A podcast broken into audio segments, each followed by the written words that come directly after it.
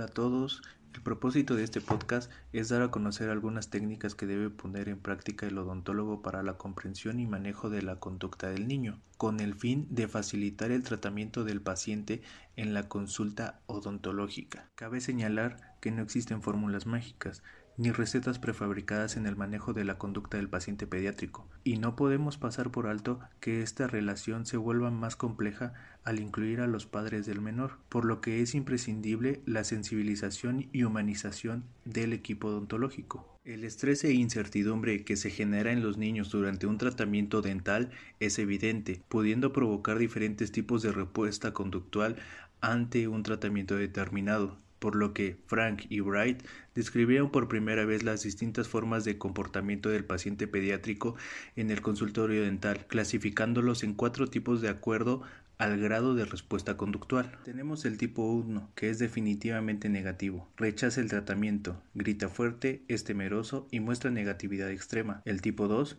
lo clasificamos como negativo. Difícilmente acepta el tratamiento, no coopera, presenta actitudes negativas y se muestra renuente. El tipo 3 es positivo, acepta el tratamiento cautelosamente, muestra voluntad para seguir órdenes. Y el tipo 4 es definitivamente positivo, presenta una buena relación con el odontólogo y se muestra interesado en el tratamiento. De acuerdo con la escala anterior, podemos identificar la cooperación del paciente y aplicar una técnica que nos permita realizar el tratamiento dental de manera eficaz, manteniendo al menor lo más tranquilo y cooperador posible. Dentro de los principales objetivos de las técnicas de control de conducta se encuentran facilitar la ejecución de maniobras dentro de la boca, controlar los movimientos del menor y disminuir la posibilidad de eventos adversos, como lesiones transoperatorias, y ofrecer mayor comodidad de trabajo para el odontólogo y su personal. Para lograr lo anterior se deben tomar en cuenta diversos factores vinculados al menor, como el grado de madurez psicológica, edad, estado de salud, dependencia parental y antecedentes de tratamientos dentales, así como factores inherentes al odontólogo, como la pericia en el manejo de niños, el grado de autoridad manifestado al menor y la discreción en el uso de instrumentos punzantes. Las técnicas de manejo de conducta, según lo especificado por la Academia Americana de Odontología Pediátrica, pueden clasificarse en simples y avanzadas. Técnicas simples del manejo de conducta. Decir, mostrar, hacer constituyen la técnica más común, está encaminada en dar seguridad al menor sobre el uso de instrumental que se ocupará durante el tratamiento.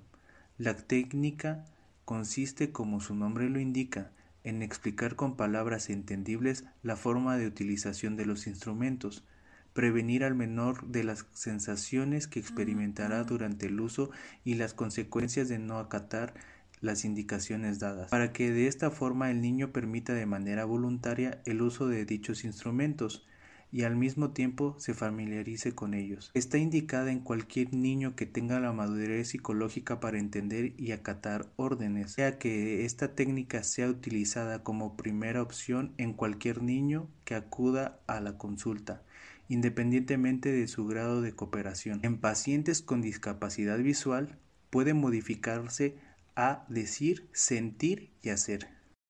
Es muy importante evitar que los niños observen instrumental que pudiese generarles ansiedad o temor. Tal es el caso de la aguja de la anestesia, la cual debe ser siempre ocultada para evitar que el niño pueda perder el control si llegase a verla. Además, es muy importante evitar utilizar frases que den a entender al niño que será inyectado. Siempre es preferible cambiar el contexto a frases más amigables. Al momento de explicar el tipo de instrumental a utilizar, podemos hacer uso de un espejo facial, siendo ahí mismo la explicación a través del espejo. Condicionamiento. Cuando los niños lleguen al consultorio dental para su atención odontológica sin haber tenido experiencia previa, se pueden establecer pautas de comportamiento adecuado mediante el empleo del refuerzo positivo se utilizará la técnica decir, mostrar, hacer. El tratamiento debe hacerse con honestidad, similar a las expectativas creadas.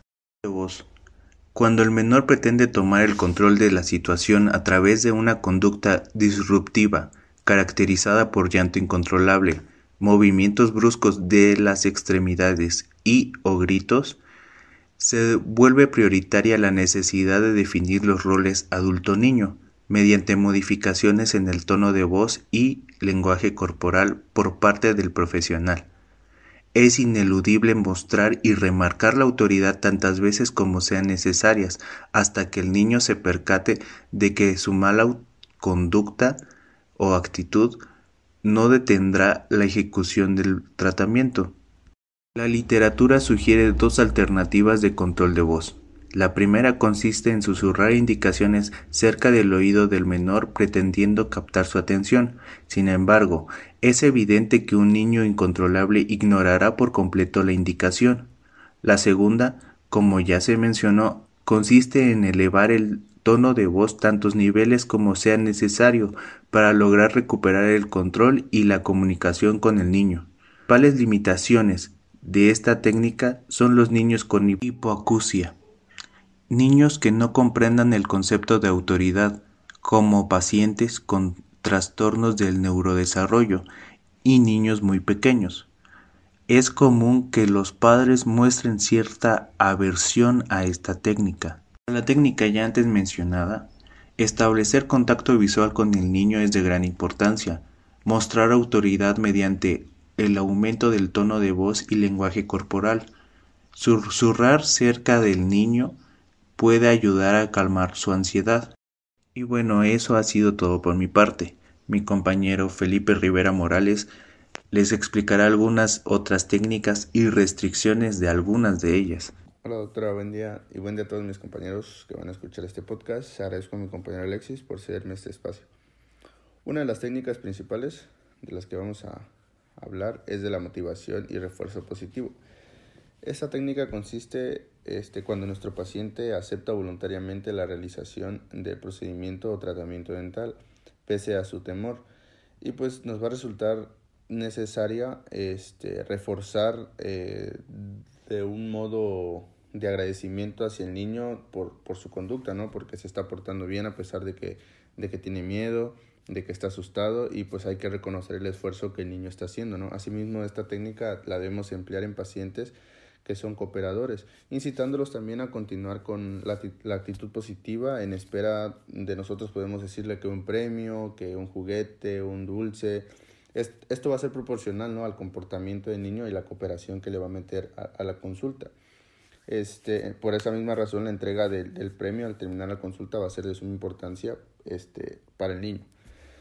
La presencia o la ausencia de los padres, como ya sabemos, es evidente que la sensación de ansiedad de los niños aumenta, ¿no? Frente a sus papás, porque algunos se asustan o algunos se sienten más en confianza, ¿no? Entonces, en ocasiones puede ser de beneficio o contraproducente la presencia de los padres. En este caso, podríamos explicarle al niño que si no está siendo tan cooperador, que su mamá se va a tener que retirar de la consulta porque no nos está ayudando. Y de la misma forma pedirle al padre o a la madre que se retiren. ¿no? Y conforme a la actitud del niño, si va mostrando positivismo, va mostrando empeño en, durante el procedimiento, se le podrá permitir la ausencia de los padres, ¿no? O de la madre o del padre que esté, que esté con él. Y en la mayoría de las ocasiones, en niños no cooperadores, la presencia de los padres empeora pues la actitud porque no cooperan, sienten que como están con los papás se sienten seguros de tener el comportamiento que ellos quieran. ¿no? Por esta razón es importante que, que se les haga ver esto.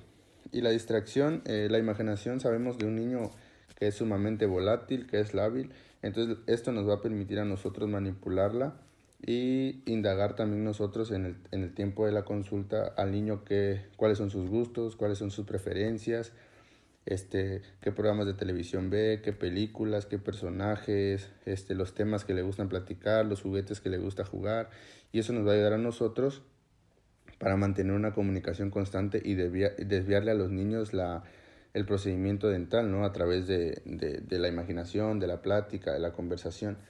Y la otra es la desensibilización del niño. Esta consiste en generar confianza este, a través de, no sé, un juguetito, un modelo que pueda nosotros permitirnos enseñarle al niño lo que se le va a hacer, ¿no? O sea, mostrarle, agarrar el muñequito y decirle, ¿sabes qué? Vamos a trabajar de esta forma, lo mismo que le estamos haciendo al muñeco te lo vamos a hacer a ti, y no duele, ¿no? Esto puede lograrse mediante, mediante la comunicación que vayamos teniendo con el niño y mediante el comportamiento que ellos vayan presentando, ¿no?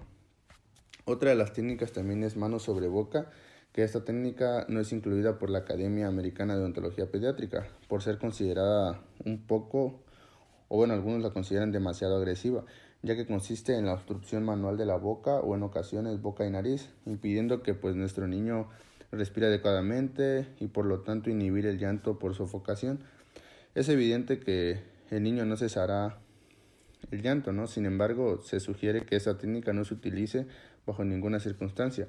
Algunos autores este, acertadamente la consideran como técnica prohibida. Cuando ya se ha intentado realizar todas las técnicas básicas del manejo de la conducta del niño pediátrico sin obtener ningún tipo de resultado positivo, este, se deben de considerar ya las técnicas avanzadas, que estas técnicas consisten en dos, en la estabilización por protección y la anestesia general.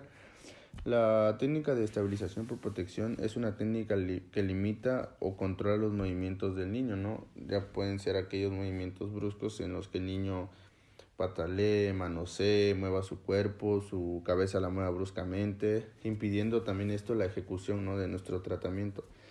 La restricción de estos movimientos se logra con el uso de dispositivos, podría ser como el Papa's Bird o este, en su defecto pues una manta envolvente ¿no? que nos permita sostener todo el cuerpo y los movimientos y las extremidades del niño.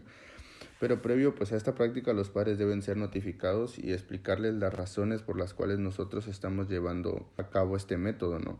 Esta técnica solamente está indicada en pacientes que no son cooperadores, en pacientes que necesitan un tratamiento inmediato por alguna urgencia y en pacientes con algún retraso psicomotor. Al tener una técnica en beneficio de la salud bucodental, la restricción física del paciente pediátrico no trae consigo repercusiones legales porque pues los papás están enterados, ¿no? Pero sin embargo, como se mencionó ya, los papás tienen que estar de acuerdo, tienen que tienen que dar su autorización para que se lleve a cabo y así evitar algún problema transoperatorio este debido pues a los movimientos ¿no? del niño que va a ser brusco, que va a estar golpeando, que no va a estar de acuerdo por su mala conducta. Y la anestesia general consiste en la supresión reversible del estado de conciencia que se acompaña de pérdida de reflejos, de habilidad para poder respirar por sí mismo y de responder a estímulos físicos o verbales. Esta es una técnica que constituye un riesgo para la vida del paciente si no se lleva a cabo por personal capacitado con experiencia hospitalaria y debe realizarse siempre en un lugar con la infraestructura necesaria para poder resolver cualquier contingencia que se nos pudiera presentar durante el procedimiento o tratamiento dental. Esta únicamente está indicada en niños no cooperadores con una amplia extensión de tratamiento, en niños con inmadurez mental o con retraso psicomotor y en pacientes sistemáticamente comprometidos, ¿no? en los que se requiera un correcto manejo de sus signos vitales durante el tratamiento, de la complejidad de su condición. Bueno, doctora y compañeros, yo creo que como conclusión podemos decir que para poder tener éxito y ofrecer un tratamiento bien ejecutado es necesario que nosotros identifiquemos cuál es la técnica idónea para el control de la conducta en cada niño en particular que nosotros vayamos a atender. La ansiedad y el temor frente al tratamiento dental son las principales causas de, mala, de malas conductas o, de que los niños pues no, no, no sean cooperativos y no, no, no se motiven a poder comportarse de manera correcta para que el tratamiento funcione, ¿no? Este, y es obligación de los odontólogos, de nosotros reforzar cita a cita el buen comportamiento del niño y mejorar así la aceptación del tratamiento en beneficio siempre a la salud del niño, ¿no? De los pacientitos que vayamos a atender. Y pues eso sería todo, doctora. Agradecemos mucho el tiempo que nos prestó, que nos prestó y a los alumnos que, que se tomaron el tiempo de escuchar este podcast. Espero que haya sido de beneficio y de ayuda y cualquier duda, pues ahí estamos.